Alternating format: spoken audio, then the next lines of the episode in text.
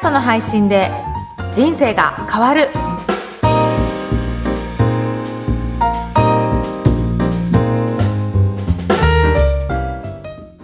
皆さんこんにちは。小ラボの岡田です。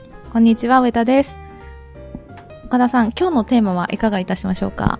今日ははい。特別編として、はい。実は上田さんと一緒に公開収録をはい。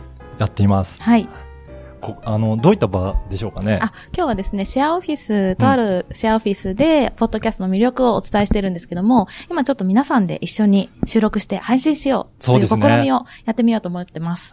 これ、はい。今回、その、上田さん自身が企画していただいて、はい。私がゲストスピーカーとして、はい。ポッドキャストの魅力を伝えさせていただいたので、今ちょうど30分ぐらいですかね。そうですね。の魅力をお伝えしたので、はい。ぜひその感想を参加者の皆さんに聞いていただければなと思うので、はい。ぜひ何人かの方にインタビューできればなと思います。じゃあ、ちょっと隣にいるので失礼します。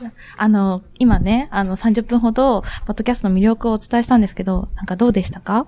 あの、音声コンテンツってこんなにビジネスにいろんなところに活用できるんだっていうことにすごく驚いて、あの、新鮮な感じを受けました。はい。うんあの、先ほどから聞いていただいてる時に、ほうほう、なるほど、うんっていう感じで、すごく、あの、声を出していただいてありがとうございます。そうですよね。なんか、利用シーンも結構いろいろ使えるんですよね。なんかそういったところを感じていただいたのがすごく良かったなと思います。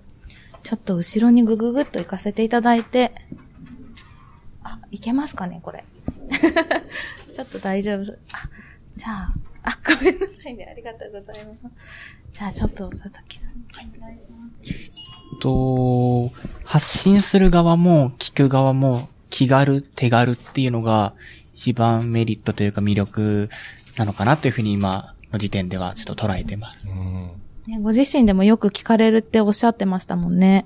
ありがとうございます。そうなんですよ。本当に手軽にね、できますしね。そうなんですよね。あの、本当におっしゃったように、発信する人も、その、聞く人も、どちらにとっても手軽っていうところは、本当に大きな特徴かなと思いますね。しかも、ポッドキャスト無料で聞けますので、うんうんそういった意味でも、あの、リスナーの方にとっての負担は少ないかなと思いますね。お隣行ってみますか？はい。今日の感想いかがでした？そうですね。結構あの、いろんな LINE とか、そういう SNS とこう連携して使うことで、なんかよりいろんな使い方が広がるんだなっていうところが新しい発見でした。